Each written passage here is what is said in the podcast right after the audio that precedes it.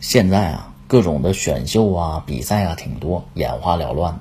咱们今天要说的故事呢，就从一场比较奇葩的白事儿大奖赛开始。唐朝天宝年间，长安城呢有两家凶寺斗得挺厉害。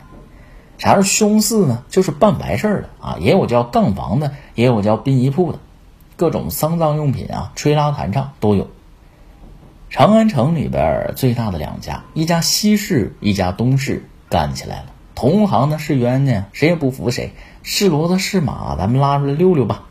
两家铺子定好了，是吧？要来一场大比，还许了五万钱的彩头。这个钱啊不算什么，最重要的是名声。哎，消息一出来，轰动了。那个年头也没有那么多的娱乐活动，这就算是全民狂欢了。这一天，人山人海，盛况空前。原文上说呢，聚集了数万人，那还了得？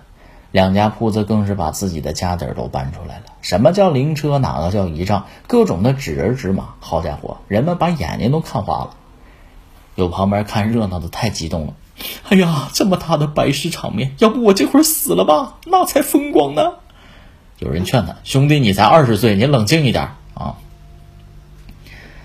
这场比试啊，最重要的一个环节就是唱挽歌。西市的老板终于挺起腰来了。之前输了一天了，撇着大嘴啊！大王上，大王是他家歌手。一群人簇拥着这位上了台了，大胡子随风飘扬，手里拎着一个铎，就是大铃铛啊，当啷啷一响，开口唱了一曲当时著名的挽歌，叫《白马》。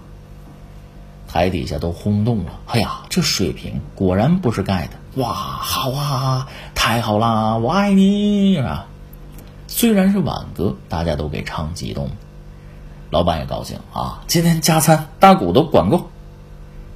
对面的伙计们等这位大黄唱完下台了，不慌不忙簇拥上一位公子，头戴黑巾，手拿折扇，潇洒自如啊！冲着台下抱了抱拳，清了清嗓子，不紧不慢的开口了。这公子直到最后唱完，全场鸦雀无声。哎，过了老半天，响起了一片片的抽泣之声，紧接着就是一片嚎啕大哭，哇，全哭了。你琢磨当时那个场景啊，满街的丧葬用品，再配上几万人的哭声，好家伙，那热闹了啊，就跟皇上没了似的。公子这感染力太强大了。他唱的这个曲子呢？叫泄露。相传刘邦做了天下以后啊，召齐王田横来都城，说不来弄死你啊，没办法来吧。半道上心里过不去，抹脖子自杀了。刘邦厚葬，田横的俩侍卫呢，埋了主人之后，唱首歌也自杀了。到后来消息传到了海岛，五百壮士跟着他的嘛啊，也都自杀殉主。侍卫唱的这个歌就是血路。没想到这首歌感染力这么强，碾压了对方。东市铺子这老板，就这公子这老板高兴坏了啊！找我的大功臣去。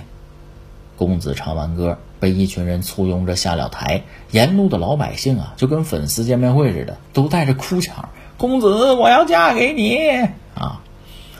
东市老板喜滋滋的上前，马上要拉住公子的手的时候，旁边窜出一位，一把就把公子的前襟薅住了，然后抬手啪，就是一个大耳光，歇脸上了。全场安静。